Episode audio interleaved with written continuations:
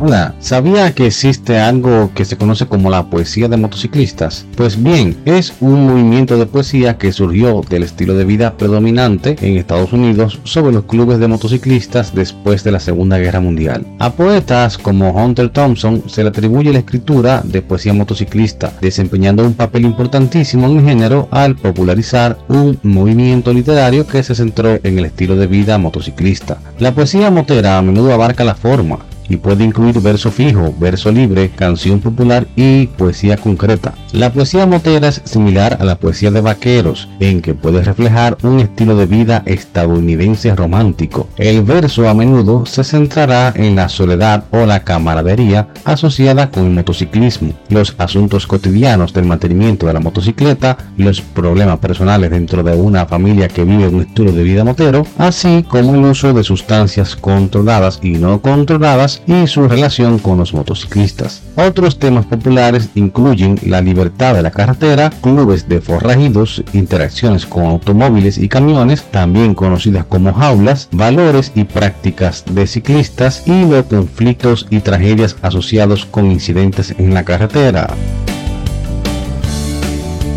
a conocer más de esta y otros temas interesantes entrando a nuestra página web www.esuderiard.com.